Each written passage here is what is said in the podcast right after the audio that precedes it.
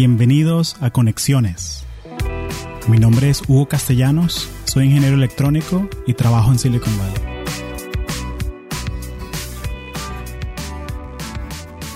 María, Luis Daniel, bienvenidos a Conexiones. Gracias. Gracias, gracias. La verdad estamos contentos de estar del otro lado, ¿no? Porque siempre hemos estado como que escuchando las entrevistas, pero hoy es interesante estar como que hablando, haciendo parte Fun de... moment, porque tengo que decir que todos los episodios que he escuchado termino como fan girl de, de todas las personas que, que entrevistas, entonces es como emocionante, ¿no? Estar aquí. Bueno, muchas gracias. Sí, muchas gracias. sí. Eso explica los cinco downloads que hay en Portland. Son ustedes que bajan las cosas. Eso lo Exacto. explica muy bien. ¿Ves? Sí. Claro, claro. Sí, porque estamos en Portland, Oregon. ¿Cómo describirías tú Portland para alguien que, que nunca ha venido acá? Diferente. Es única. Es una de las ciudades más amigables en las que yo he estado. La gente es muy, muy amigable, la gente es muy amable, la gente es muy nice. Sí. El clima no tanto. Es una manera de decirlo, sí. Pero yo creo que esa falta de sol la complementa la buena actitud y de las personas. Entonces eso creo que ha sido como que el lado positivo de Portland. Y lo bueno de Portland es que es una ciudad que es pequeña, pero tampoco es tan pequeña. O sea, está en- entre una ciudad como Nueva York y, no sé, un pueblo en Kentucky, algo así. Entonces está como que a mitad, entonces no tiene esa atmósfera de ciudad, pero no hay tanto tráfico como, no pasas una hora en tráfico como en cualquier ciudad grande, pues. Y eso me gusta bastante.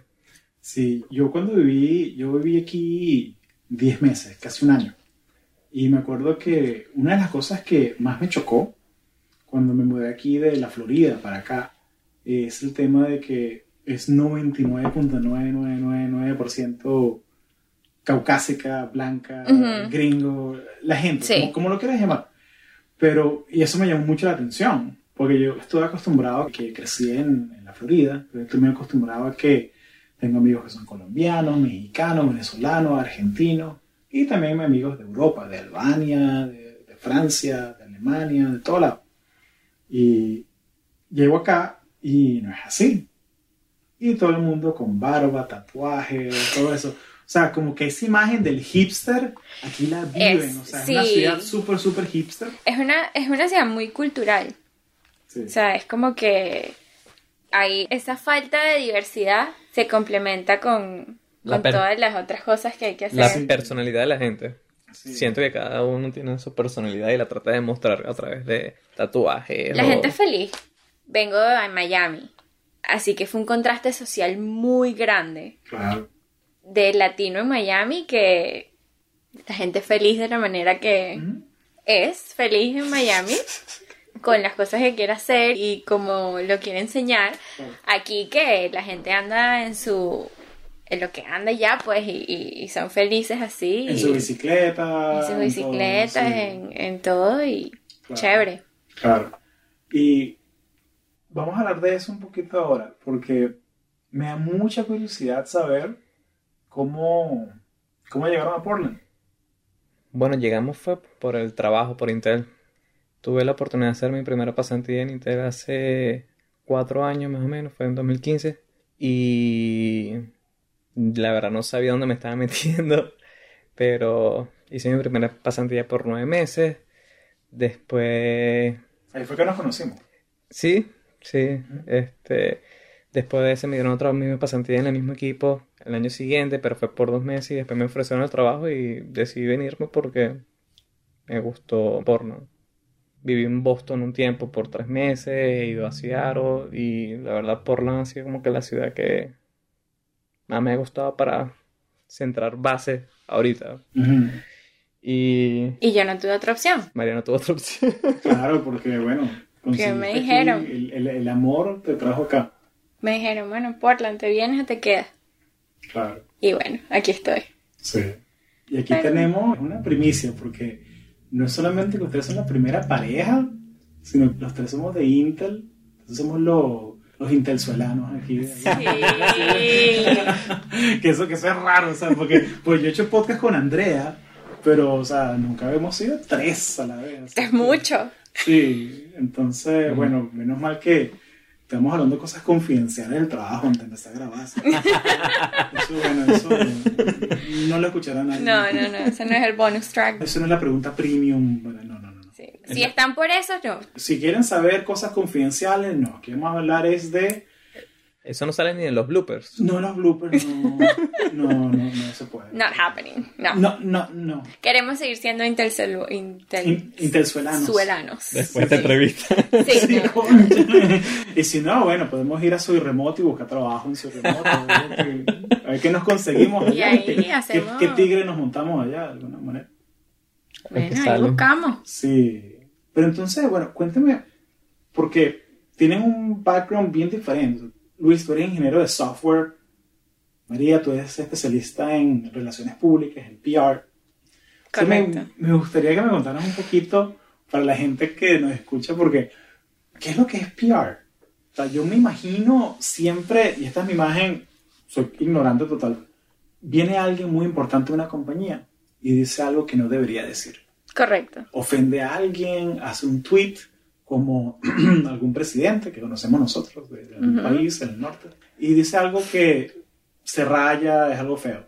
Y viene una persona detrás de un podio a decir, no, lo que él o ella quisieron decir fue esto, esto, esto. Y esta parte sí es fea y queremos dar disculpas por eh, lo que dijimos. Esa es mi imagen. Pero cuéntame tú, que eres especialista. Sí, ¿qué es eso, eso es definitivamente una parte de- del PR, ¿no? Eso es eh, crisis management, control de, de la crisis. Este es la parte. He tenido la oportunidad de trabajar en esa área, no es mi pasión. Es la parte reactiva de las relaciones públicas, pero es más que eso. Es ayudar a que esas situaciones no pasen. ¿no? A través de entrenamientos, a través de ayudar a las personas que son spokespersons y todo, a que sepan representar su compañía, a que sepan qué decir, cuándo decirlo y cómo decirlo. Esa es un área. Este, pero es un- una profesión bien underestimated, ¿no? Sí. Este, la sobreestiman de alguna manera, o sea, como no la aprecian tanto. porque- Exacto, o no porque la, no la que- conocen. O sea, no, no Sí. están. Yo he trabajado en Estados Unidos, he trabajado en Latinoamérica. En Latinoamérica es prácticamente. No es inexistente, pero es súper menos valorada que aquí en Estados Unidos. Este, los publicistas son organizadores de eventos en Latinoamérica. Eso es prácticamente las experiencias que yo he tenido. Promotores. Promotores, así como que bien, no es, ni, ni una profesión, por lo menos de las experiencias que yo he tenido en los diferentes mercados. Este, pero acá en Estados Unidos he tenido la oportunidad de trabajar en el área de turismo, en el área de este productos y, y servicios y en la parte de tecnología. Tres industrias totalmente distintas una a la otra y tres grupos de medios muy distintos uno de los otros, pero experiencias muy, muy divertidas y, y de las cuales he aprendido muchísimo en estas tres diferentes industrias. Sí. Pero básicamente una experiencia que tengo es que en una agencia en que estuve nos re- estábamos en una reunión y empezamos a decir como que piensa tu familia que trabajas tú. Y una decía, no, bueno, mi mamá cree que yo mando correos todo el día. mi esposo cree que yo tengo llamadas con clientes, pero no sabe qué hago. Es un, o sea, si yo te tengo que describir en una oración que hace un PR, no puedo porque nosotros hacemos lo que sea necesario. Lo que sea necesario. lo que sea necesario para que el proyecto salga y el cliente. No sé si has visto lo del Fire Festival, el meme que anda por ahí del Fire Festival. he visto que lo tengo en la lista del No, que para- no eso. Cuando lo veas, si hace referencia, no eso. Pero prácticamente es todo dependiendo de las necesidades del cliente. Pero para ponerlo en short, este, la imagen y la reputación de la compañía o del cliente. De eso nos encargamos. De que sea una, una buena imagen positiva en los medios y en la opinión pública. Excelente. Excelente. ¿Y qué haces con Intel ahora? Bueno, con Inteles fue un cambio de path en mi vida, este, pero ahorita soy asistente administrativo dentro del grupo de Data Center. Este, tengo apenas dos meses en Intel, así que ha sido un sub y baja de emociones, Emociones. y bastante aprendizaje, porque es entrar a un monstruo de compañía y de gente y de información y, y todo, pero poco a poco íbamos creciendo y, y aprendiendo este dentro de una piscina de ingenieros donde yo estoy ahí con mi background en comunicaciones tratando de, de aprender y comunicarme y, y brindar mis conocimientos, ¿no? A- como sea necesario y como pueda ayudar. Excelente, excelente. Bueno, espero que esa lluvia de información, porque la manera como yo lo veo es que si tienes sed, cuando entras a Intel, ah, tienes sed, toma esta manguera. y es todo ese conocimiento, porque es un- otro idioma, otra cultura, otra manera de hacer las cosas. Completamente diferente. Yo tenía la experiencia de la cultura corporativa porque trabajé en JetBlue este casi un año. Puras compañías azules. JetBlue y ahora Sí, y la agencia, la última agencia donde estuve también el branding era azul, así que digamos que ese es mi color favorito. Qué bueno. Y me Pues, gustan las compañías azules con aviones. mm, Claro, porque Intel tenemos el ¿Viste? shuttle que nos vamos por ahí. Ah, ¿Viste? Bueno, vénganse a visitar California. bueno. Eso está en el plan. Bueno, bienvenidos Pero, allá. sí.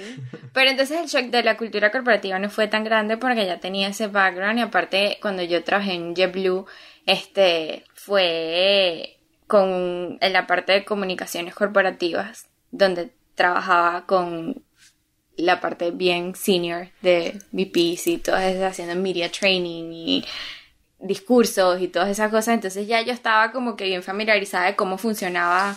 Ya va. O sea, cuando el VP hace un discurso, no lo escribe él. No. No, primicia, primicia. Sí. O sea, eso es. Los quotes, esto es secreto, Sí. los quotes que ustedes leen en los comunicados de prensa, no, no, no los dicen esas personas, lo aprueban, Lo lo aprueban. aprueban, porque uno llega a conocer, eso es un rol muy interesante porque tú tienes que aprender la personalidad de esa persona. ¿Cómo diría Hugo este quote acerca de Conexiones Podcast? Entonces yo voy y escucho lo que Hugo ha dicho, las palabras que Hugo ha utilizado y cómo ha escrito él para describir su podcast. Y a través de eso yo voy y creo lo que Hugo diría acerca de esta noticia de su nuevo podcast que está lanzando. Entonces yo vengo, te digo, mira Hugo, esto es lo que yo creo que estaría bien que tú dijeras acerca de esta noticia. Tú lo lees y me dices, conchale, sí me parece que eso está alineado con el objetivo de esto. Ah, bueno, ahí está, y, y eso es lo que Hugo piensa Excelente. ante los medios. Entonces, es como capturar la voz y. Exacto, de- exacto. Sí, gracias por hacer un plugin de Latinos Who Tech. ¿Viste? claro, ¿viste? Oye, pero esta chama está excelente en PR, ¿vale? Sí, yo creo que si no fuera por ella, yo todavía no entendiera qué es lo de PR, porque Sí. Te das cuenta es un poco más complejo de lo que uno piensa, la percepción que tiene uno que no está tan familiarizado con el término, pues. ¿Y ustedes creen que, sobre- como tú eres ingeniero de software, o sea, tú tienes tu background en PR, o sea, sienten que como que se compenetran un poco, ¿no? En el sentido de que tú aprendes de programación, él aprende de PR, de- ¿ha pasado eso de alguna manera? Yo creo que sí, esa es creo una de las cosas que por las cuales me gusta tanto trabajar con María porque siento que nos complementamos demasiado. Nosotros hemos trabajado en, en varios proyectos y siempre, por lo menos en mi caso, yo siempre soy el de, de las ideas de cómo implementarlo, cuál es la forma más eficiente de, de hacer X o Y. Y María es más este del usuario, del branding, del el mensaje de la marca, cómo nos vamos a hacer, cómo vamos a representar con la audiencia, con nuestros usuarios y creo que somos como que un buen team, tenemos un buen equilibrio. Sí, sí, definitivamente es un buen complemento. A veces chocamos porque este, hay cosas que quizás porque yo no tengo tanto background, Chocamos porque tú eres ingeniero y yo no. Yo tengo mi background social.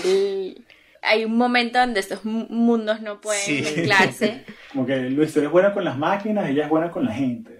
Exacto. Exacto. Entonces llega un, un punto donde él quiere lograr su objetivo, pero yo estoy también defendiendo el mío, que no. Que necesita más la parte humana que la parte.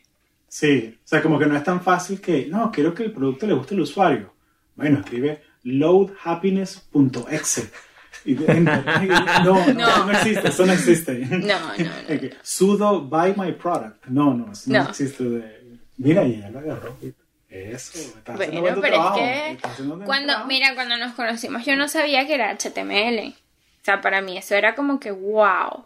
Cuando él me enseñó a inspeccionar las imágenes, las cosas en una página web, yo me sentía que podía ir a la NASA. La hacker, la hacker. O sea, yo era así como que, y llegué una vez al trabajo, yo estaba haciendo un internship y estábamos tratando de buscar un correo electrónico de un periodista, porque eso es también, tú llevas tu trabajo de conseguir los contactos, ¿no? De los periodistas y tal. Y yo me acuerdo que nadie podía conseguir el correo y yo le di a inspect a una... En el a- browser. En el browser y conseguí el correo y yo me sentía, o sea...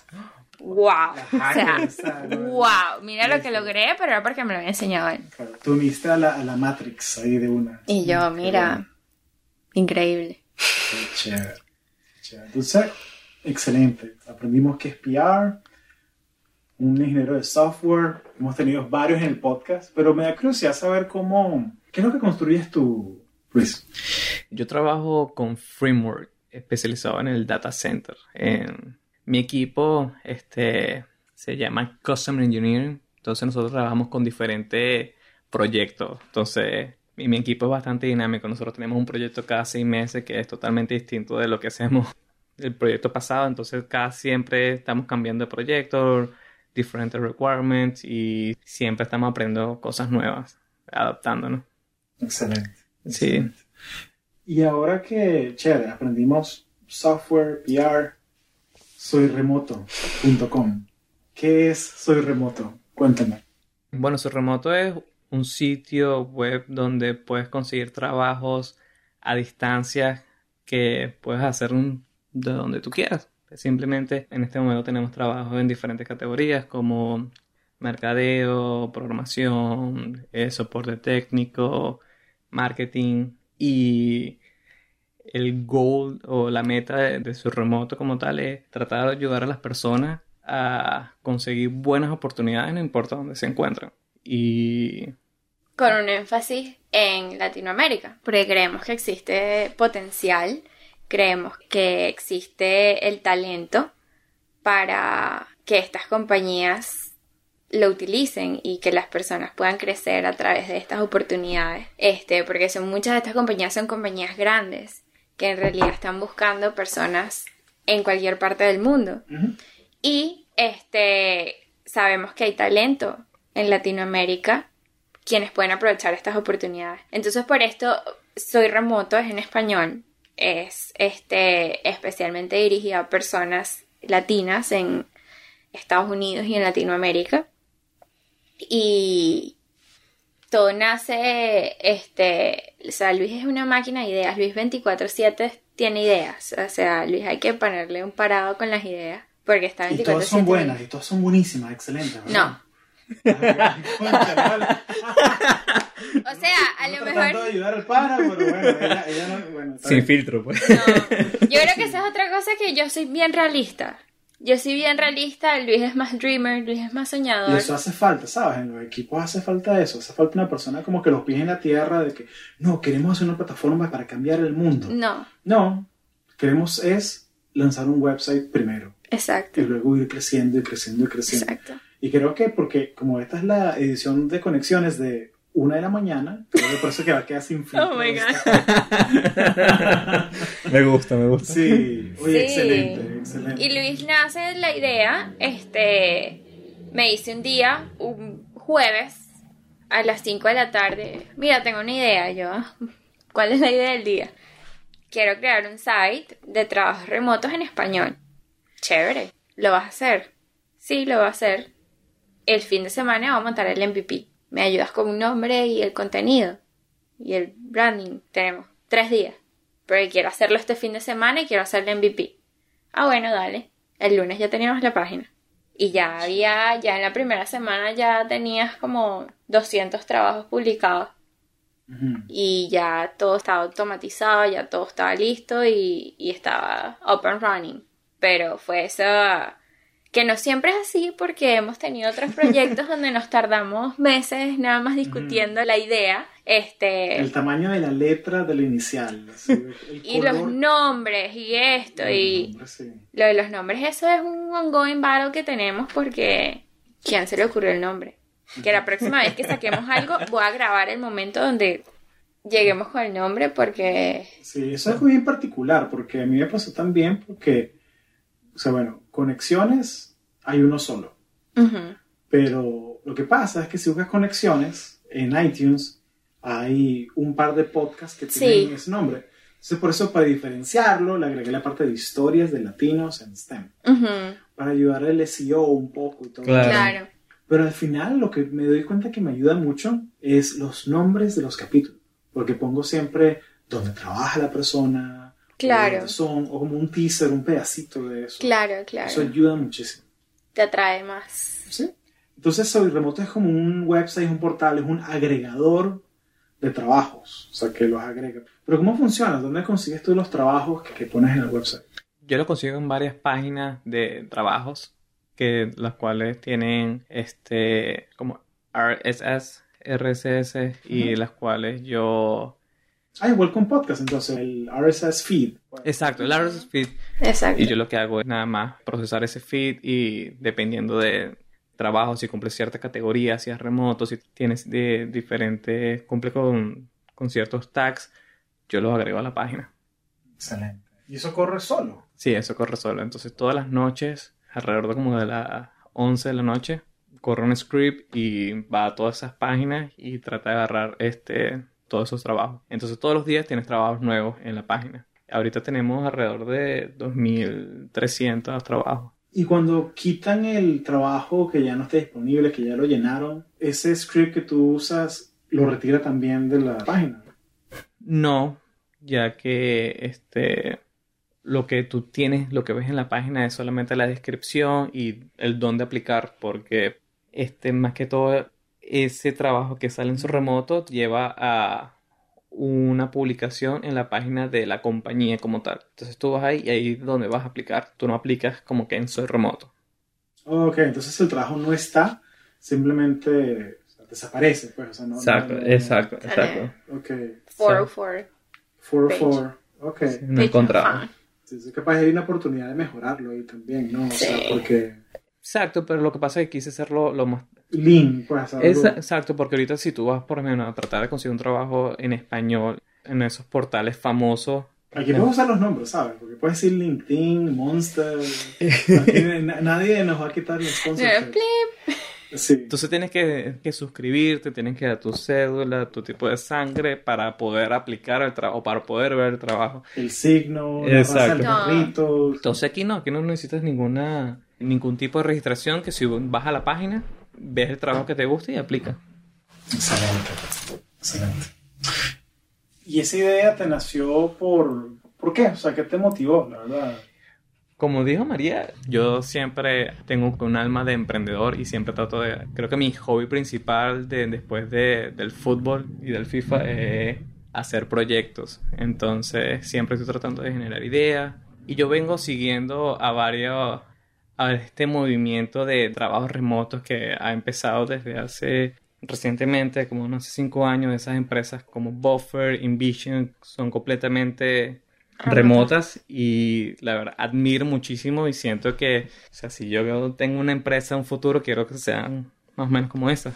Entonces, y poco a poco me di cuenta que hay muchas personas que también, que puedes conseguir en Twitter, que son ingenieros, que tratan de regar la voz y incentivar a la gente que trabaje remoto.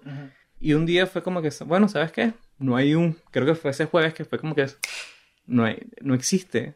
No he visto algo así en... Sobre todo en español, o sea, En español. a Latinoamérica. Y toda la gente que escucha esto en México, Colombia, Argentina, que están agarrando estos cursos así de Coursera, en YouTube, Sí. que quieren, eh, de pronto saben un poquito de JavaScript, saben un poquito de digital marketing, de SEO, de todas estas cosas, pueden agarrar estos trabajos y aplicar y usar esos skills que están desarrollando. Sí, sí, Y- claro que y, sí. y hay trabajos hasta de asistentes virtuales. O sea, hay trabajos hasta tan sencillo como ese tipo de trabajos que puedes comenzar en una de estas compañías haciendo esos trabajos este, y ya aprender más de, y crecer, ¿no? Lo, lo Claro. importante es entrar. Sí, no, esos trabajos asistentes virtuales son, son increíbles porque es Ujú. cosas tan sencillas. Mientras no sea algo físico, Ujú. lo puedes hacer. Claro. O sea, y he visto y yo he usado algunos para cosas como, mira, búscame un vuelo que sea de San Francisco Alemania, Claro. que se salga un viernes y regrese un domingo dos semanas después. Claro. Y pongo esas cosas, a la media hora, aquí está el ticket, aprobado, toma. Toma. O sea, porque es una manera de delegar las cosas y sin Claro. no sea algo físico, lo pueden hacer. Todo eso. No, yo creo que también la idea nace de una oportunidad de también educar a esta audiencia acerca de esta modalidad de trabajo que existe, que están las oportunidades, este, y también la manera de cómo aplicar, cómo escribir tu currículum para que tenga sentido dentro de esta De ese marco de trabajar remoto. y nivel internacional.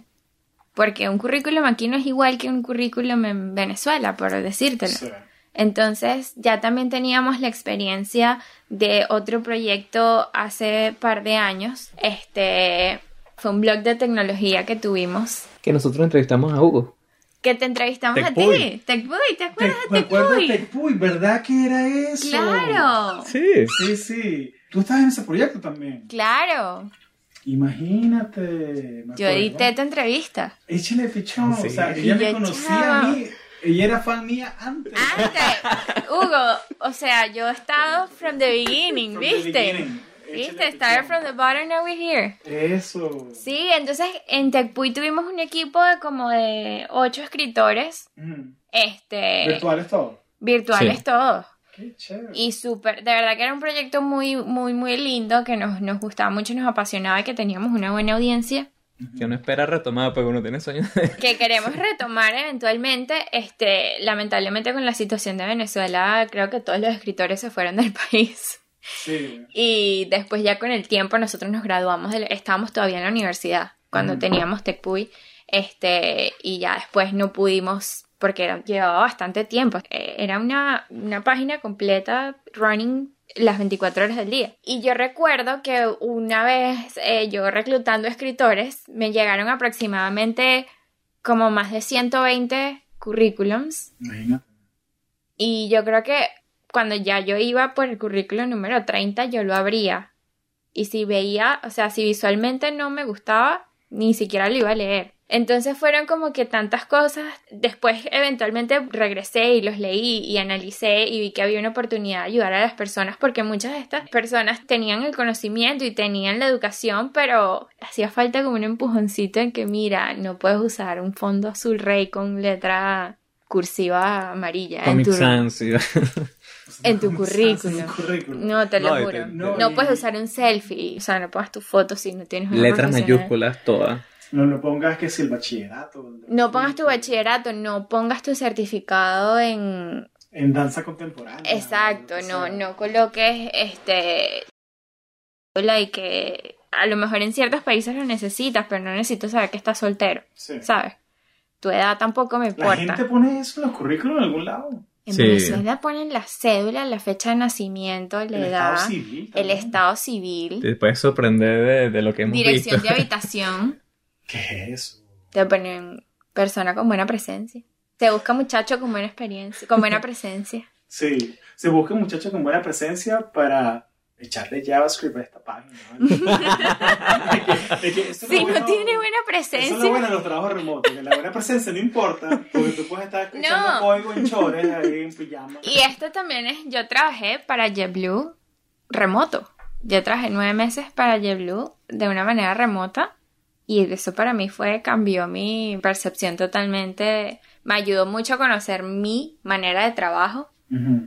Me ayudó mucho Es a... disciplina fuerte, ¿no? muy fuerte, muy fuerte, más fuerte que cuando estás en la oficina. Este, me conocí más a mí misma hablando conmigo, porque vivía sola y yo me acuerdo que Luis, creo que en parte de ese tiempo estaba aquí en Portland, entonces estaba me, myself and I trabajando y es tantas cosas que tú puedes aprender y puedes implementar desde la manera en que tienes tu escritorio organizado hasta los breaks que tienes que tomar, porque también puede ser que muchas personas se dejen llevar por el no tengo jefe, nadie me está viendo, voy a hacer lo que quiero, a estoy pegada en la computadora, perdí la noción del tiempo, son las 6 de la tarde y no he comido. O sea, tienes esos dos escenarios de qué puede pasar. Sí, hay un balance en, la- en las cosas.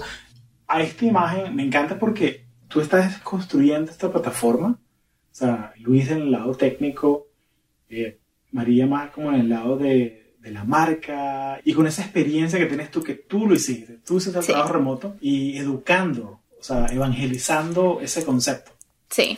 Si fuesen tres cositas para una persona que quiere trabajar remoto, o sea, tú que estás escuchando esto ahorita, tres cositas que tienes que hacer para ser un trabajador remoto efectivo, eficaz, echado para adelante. Yo creo que lo primero y es lo más importante, y esto aplica para trabajos remotos y para trabajos presenciales, es disciplina en el tiempo. Eso es lo más importante, yo pienso.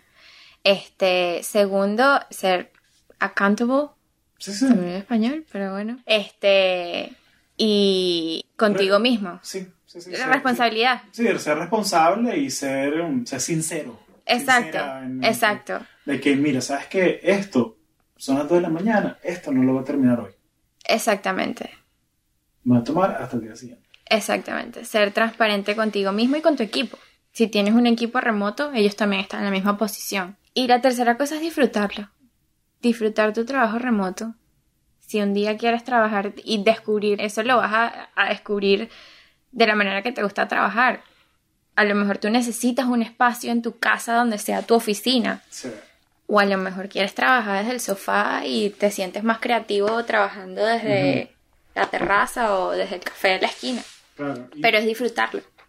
Yo, de mi parte, yo creo que una de las cosas principales es primero definir el, tu lugar de trabajo.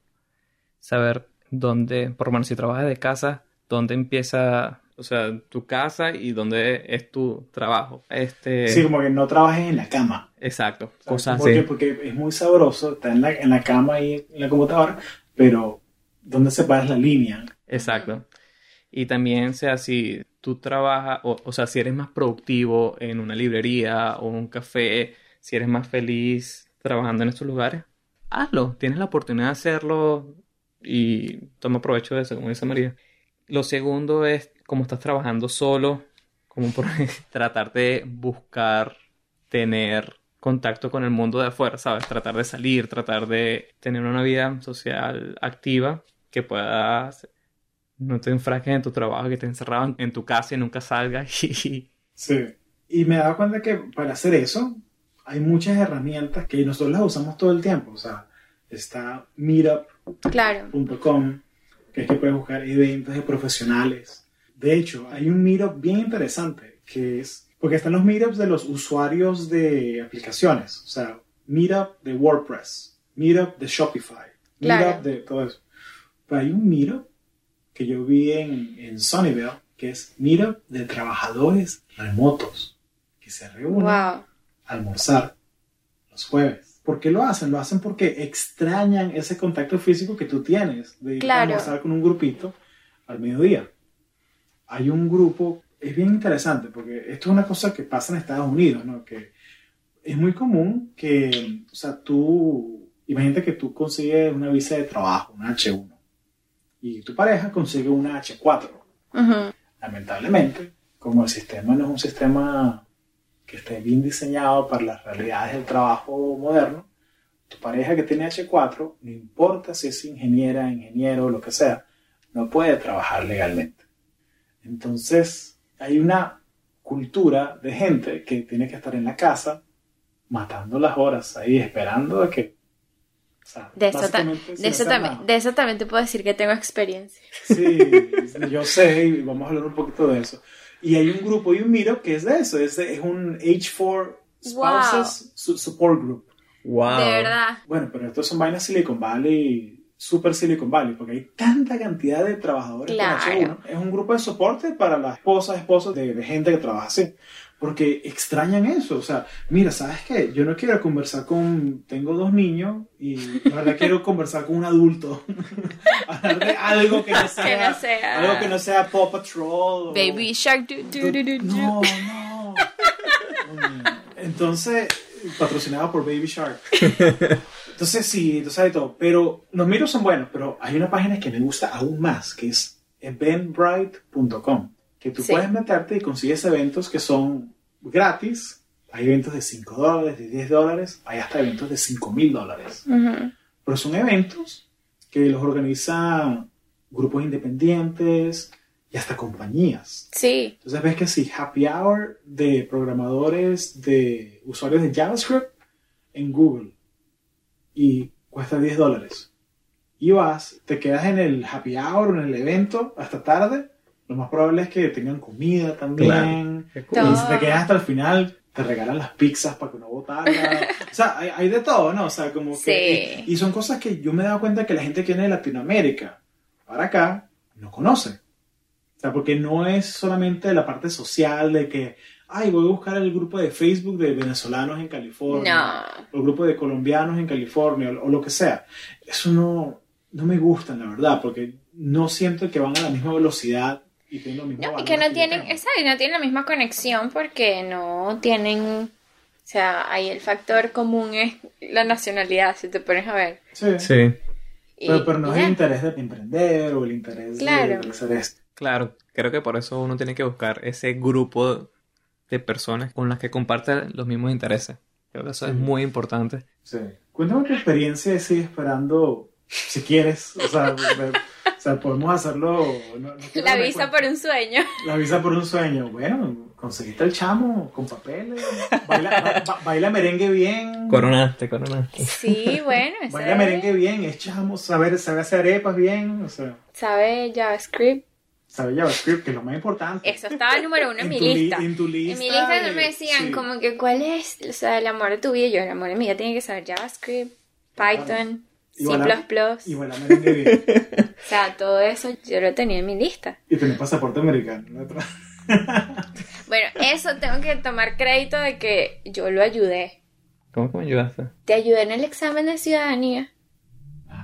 Ah, eso no lo cuentan, ¿verdad? Echa tu cuento, pajarito. que Ah, 30 me lo estudié yo, me estudié yo las preguntas para ayudarlo a estudiar a Ella él. me leyó las preguntas el día anterior y quiere tomarse todo el crédito. Bueno, me ayudaste, sí me Pero ayudaste. claro, yo estaba... Y tú no podías decir, hey Siri, read me the questions for me.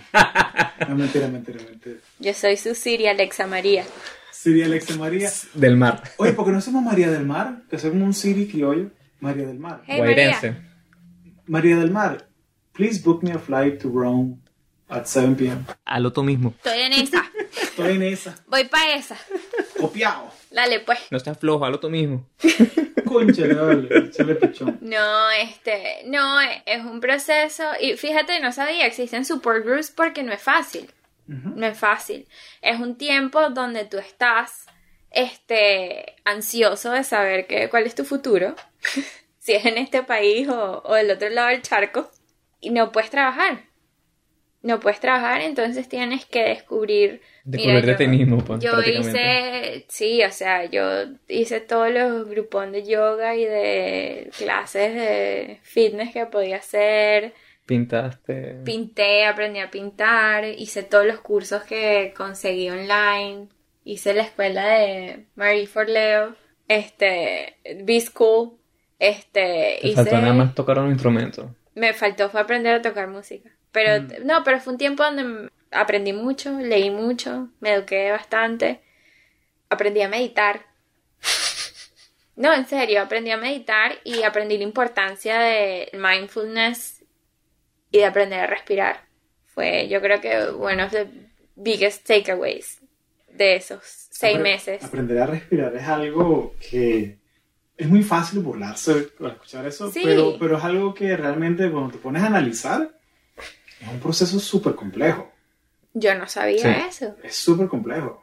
Entonces como que automatizarlo es bellísimo. Cuando lo agarras, cuando te das cuenta de que "Ah, lo estuve haciendo mal hace ra- tanto rato. pero no es que lo estás haciendo mal, o sea, tu cuerpo sabe cómo hacerlo, porque tú cuando eras niño, tú lo hacías. Exactamente. Es volver a cómo lo hacías Una de las cosas que me gusta del Apple Watch es que te recuerda cada cierto tiempo, hey, te, siéntate y respira. Este episodio está patrocinado por Apple Fanboys. un- No voy a decir quiénes son, pero son Apple Fanboys. Sí. Compartan el hashtag Apple Fanboy. Yo soy Apple. Compártanlo en redes sociales. Exactamente. En, en Soy Snapchat, fanboy. Instagram. Sí. Sí. Pero no, es un tiempo donde me ayudó mucho a redefinir mi, mi vida, mi, mi horizonte. Y es un tiempo libre, es, mucho tiempo libre, en realidad, que tienes. Y- Pero... Y, ahorita lo extrañas, el tiempo libre. No, no, créeme que no. Créeme que no. Sí. Créeme que estoy, estoy bien ahorita donde estoy. Sí, porque ahorita ser asistente de fellows y gente de ese nivel, eso es un poquito, pues un poquito Es- estresante, ¿no? Con el tiempo. Sí, sí, sí, es bien estresante, este, porque si ellos no tienen tiempo, yo tampoco. Y eso es lo que es algo bien challenging. Pero es wow, una experiencia increíble trabajar con, con personas de ese nivel, con personas tan brillantes, que todos los días es una experiencia de aprendizaje nueva y inspiracional también. todo. Ujú. ¿Por qué no? Porque no, no se puede seguir esos pasos y, crecer de esa manera. Así que es un buen lugar donde siento que estoy ahorita y, y bueno, trabajando hacia el futuro y lo que menos me queda ahorita es tiempo. Así que esos seis meses fueron buenos tenerlos porque ya lo que viene es trabajo duro. Excelente. Excelente. Entonces, soy remoto. ¿Dónde la quieren ver? ¿Dónde la ven en un futuro, en seis meses, un año? ¿Dónde les gustaría que estuviese? Creo que uno de los, de los problemas que hemos tenido en Consul Remoto es que los trabajos que conseguimos ahorita son mayormente casi todos en inglés. Y si pudiéramos conseguir convenios con compañías para tratar de conseguir trabajos en español, así conseguir más oportunidades para gente en Latinoamérica, creo que eso nos ayudaría mucho.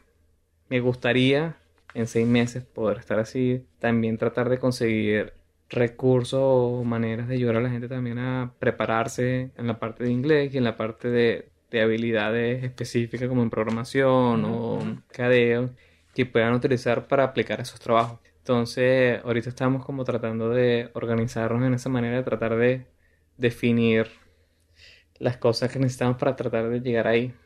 Por los momentos tratar de brindar todas las herramientas que podamos a nuestra audiencia. Que, porque están allí. Lo que hay es que usarlas y Sí. descubrirlas y compartirlas para que ellos puedan La meta es tratar de, de ayudarlos, de ayudar- tratar de ayudar a la, a la mayor cantidad de personas posible porque, o sea, hay gente que es capaz, que está, está preparada y... Sí. El talento está en todos lados. Sí.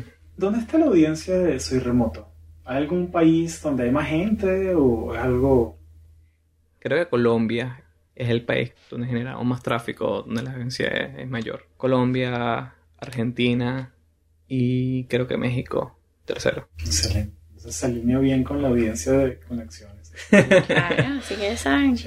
Ponemos- buen trabajo. Yo estuve preparando una aplicación de un trabajo en Soy Remoto. Y el día siguiente me llamaron de un trabajo que ya quería y acepté. Pero, ¿qué trabajo por Soy Remoto?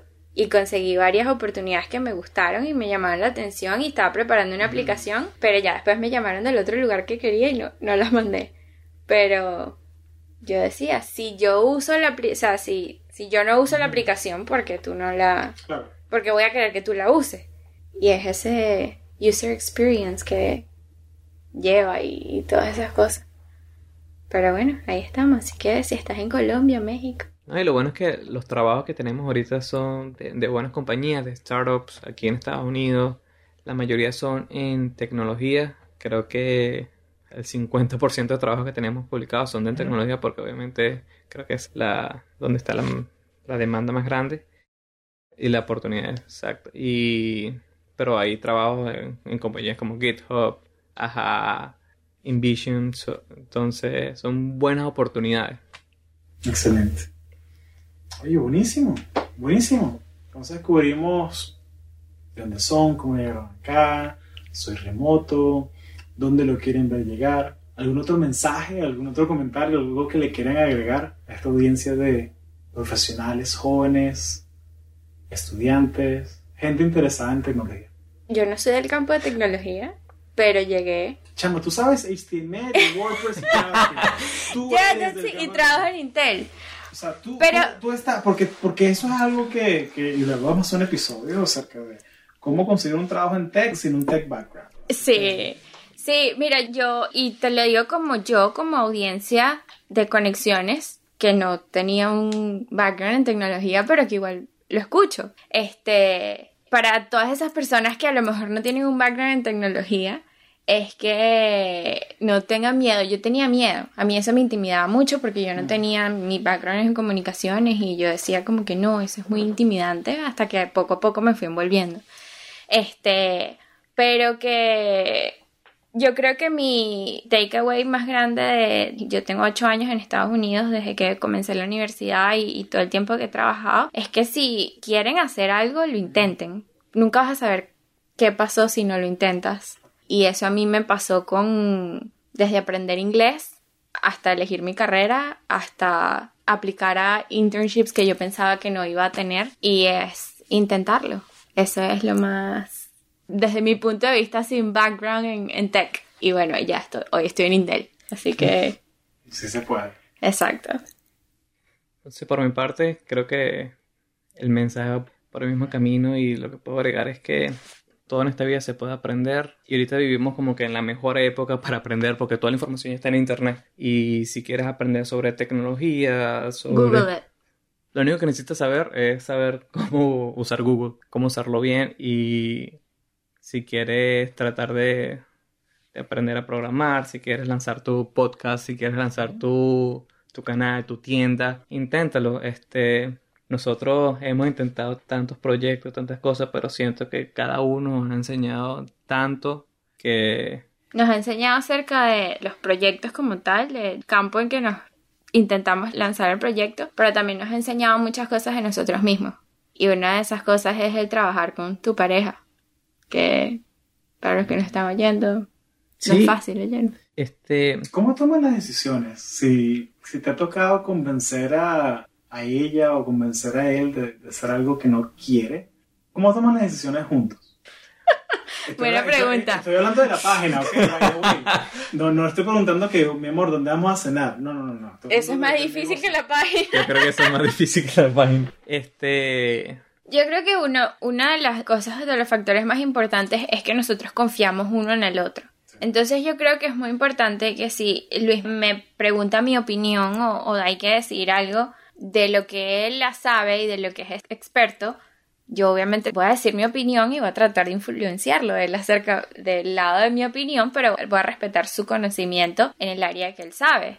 Si yo sé que la página no va a funcionar de esta manera porque él tiene sus conocimientos de cómo va a hacer lo que sea de la parte de, de programación, yo voy a respetar eso. Y cuando hay algo acerca de mi lado del asunto, ¿no? Sin el branding o del mensaje o, o de que cómo vamos a hacer llegar esto a la audiencia, este, lo discutimos, pero siempre va a respetar mi punto de vista acerca de mi experiencia. Entonces yo creo que eso ha sido fundamental en tomar decisiones. Hay veces que no estamos de acuerdo ninguno de los dos en, ni de su lado ni del mío y es como que bueno, ¿sabes qué? A lo que quiero. eso ha pasado mucho, pero es la realidad, o sea, es la realidad y, y discutimos y lo pensamos por muchos días y todas esas cosas, pero yo creo que una, eso es muy importante, el respeto de la otra persona, porque estás trabajando, imagínate que es tu coworker, tu compañero de trabajo, no Claro. le vas a hablar de una cierta manera, nada más Claro. porque existe esa confianza, porque es tu pareja. Entonces eso, eso ha sido O no, o, fundamental. no, o no deberías, pues. No O sea, debería, exacto, no debería. decirle, ¿Qué pasa? Es otra cosa, pero... Sí, sí. Luis, no le pongas Transformers en la página, ¿vale? ¿Qué es eso? Ridículo, Guardians of the Galaxy. Porque agarraste esa fuente. Sí, no, yo por lo menos todas las ideas que yo tengo trato de... Ma- María es como mi filtro. Si yo tengo una lista de ideas que, ten- que siempre estoy actualizando y de esa lista agarro las que tienen más potencial o las que podemos hacer ahorita y las paso por ella. De esas ideas sale una o dos que, tiene, que a ella les gusta y después ahí veo si puedo realizarlo y lo hago. Claro, Pero el filtro María, que es un filtro poderosísimo. Sí, es como que Maria Proof. Si son Maria Proof, este, El sello. Como dije antes, yo trato de ser bien realista en lo que, el objetivo que es. Y Luis, cuando me viene con una idea, me viene con todo el plan de 10 años de cómo va a llegar la compañía en 10 años y qué va a hacer y ya todo súper armado paso por paso. Y es como que ya va, wait a minute. Como que chévere que tengamos todo ese plan, pero. ¿qué es lo que vas a hacer ahorita? O sea, tienes que tener el plan de qué es lo que vas a hacer ahorita. Si lo vas a hacer, hazlo y de ahí vemos. Entonces, eso ha sido. ella sabe como que- ella sabe saber ir, sabe cortar las alas de uno cuando quiere volar. No, no, es. No, es- no, no es cortarte las alas, vale. Solamente hacerte un trimcito ahí. No, yo creo que es, como cuando cortan el cabello y crece. Exacto, así. pero Es como cuando quemas el bosque un poquito para que crezca. Claro, claro. Exactamente. Pero la gente que usa su remoto, me imagino que les contacta, les escribe, ¿no? O- Sí, sí. recibimos muchas preguntas. ¿Cuál ha sido, cuál es la pregunta más común? ¿Cuándo comienzo? Yo quiero trabajar. ¿Cuándo comienzo? Creo que Este- también eh, la de la pregunta que nos hacen sobre por qué no hay trabajo, no, no hay posiciones en inglés, en español, por qué no hay posiciones en español. Creo que esa es la pregunta. Y también, este, ¿qué tengo que hacer para conseguir un trabajo de- de- en ese campo? Este, estoy interesada. A Luis lo contactan muchísimos estudiantes. Ujú. Este, hola, mira, yo estoy estudiando, soy estudiante ahorita y quisiera algún día tener este trabajo. Esto, sí. ¿Cómo hago? ¿Qué, qué tengo que hacer para llegar a, ese punto. Entonces, este, ahí Luis le ha ayudado como que a brindar las herramientas, o por lo menos la dirección Claro. de qué cosas deberías hacer para poder entrar allí. Este, otra cosa es cómo aplico, cómo, pero ya, esas son cosas de que De cada uno, de cada de trabajo. cada uno, de cada trabajo, de, Sí, de lo- que hay que leer las instrucciones. Sí, lo que nos sorprende es que como que toda la información está en la página y la gente no entra, no Sí. se informa antes de hacer las Sí, preguntas. eh, Esa, como dicen en inglés, es RTFM. RTFM, Read the Friggin' Manual. Exactamente. O sea, es, es- es la verdad, Sí. es la verdad. Es como que ahí está todo. lee. pero eso pasa entre, está en- entre nosotros. Cuando hay una decisión que tomar, Luis, read the freaking manual. Pero, Exacto. Entonces, la gente le escribe, ¿cuál ha sido el comentario o el mensaje o el tweet que les haya causado más satisfacción personal de algún usuario de Soy Remoto que haya estado contento con la plataforma, con lo que haya Yo creo que algo, algo bien importante ha sido, cuando nosotros comenzamos Soy Remoto, nosotros no le dijimos a nuestros amigos, nosotros no le dijimos a nuestras, bueno, yo creo que como que a nuestros padres a lo mejor, pero hasta ahí, nosotros no hicimos una publicidad de, mira, estamos haciendo esto, y una amiga descubrió que ella me dijo, no, yo vi esta cuenta que Luis y tú seguían y me di cuenta que la cuenta nada más lo seguí ustedes dos, así que yo dije, esto es de Luis y María, y se metió y, y fue como que un feedback de antes de que estaba viéndolo, este nos dio un feedback de que, wow, esta idea está genial porque sé que hay muchas personas también que tienen el talento y lo necesitan y que los va a ayudar a crecer o a, o a descubrir estas oportunidades. Entonces es como que ese feedback a alguien cercano, que es un feedback honesto y transparente. Este, y también de muchas otras personas que han escrito, han aplicado, han- les llena saber que hay alguien pensando en, en ellos y buscando oportunidades para ellos también. Sí, la recepción ha sido bastante buena de la gente. Lo que me gustaría es más es poder tener más oportunidades en español o oportunidades que la gente pueda tomar. Pero También sí, una pregunta muy común es ¿qué es un trabajo remoto? ¿En serio? ¿Cómo se, cómo se trabaja remoto? No entiendo. Mm, Y entonces es también ahí donde viene la parte educacional de como que mira, desde comenzar desde que mira, tú sabes cómo es un trabajo normal que estás en la oficina. Bueno, este es un trabajo donde estás en tu casa o estás en un café o estás en la playa, donde quieras trabajar y estás haciendo el mismo trabajo, pero desde otro lugar. Esa ha sido una pregunta muy frecuente también. Sí, porque también está el aspecto cultural, ¿no? O sea, que Exacto. Esta cultura de calentar silla en muchos sitios, en muchos países de Latinoamérica, que tienes que llegar a las 8 y irte a las 5 y media. Y no importa si terminaste todo el trabajo a las 3, Tienes que Igualito tienes tienes que que estar ahí sentado. puedes escuchar Conexiones Podcast mientras ahí... Exacto. la hora. Eh, no me molesta. Pero aquí ese no es el paradigma. Aquí el paradigma es, terminaste todo, son las cuatro, vete para tu casa. Claro. Claro. ¿Qué, qué vas a hacer? O sea, hay gente que puede hacerlo de otra manera. ¿Terminaste todo el trabajo? Bueno, me tomo un cafecito con otra persona en la oficina, hago networking, pregunto, oye, ¿qué otros proyectos hay por ahí? Para Exacto. empezar. O sea, ser proactivo.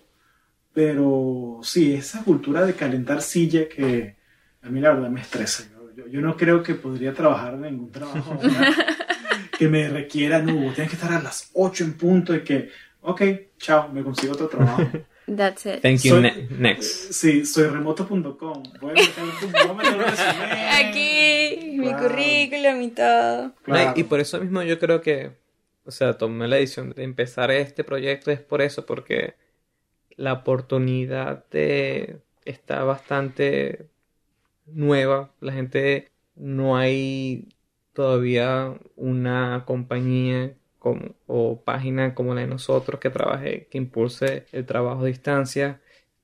Y nosotros podemos tratar de, de comenzar esa, esa iniciativa, esa... Y tomar ventaja de estas compañías de, y el outsourcing, ¿no? Porque ellos están buscando, o sea, es una es un win-win situation.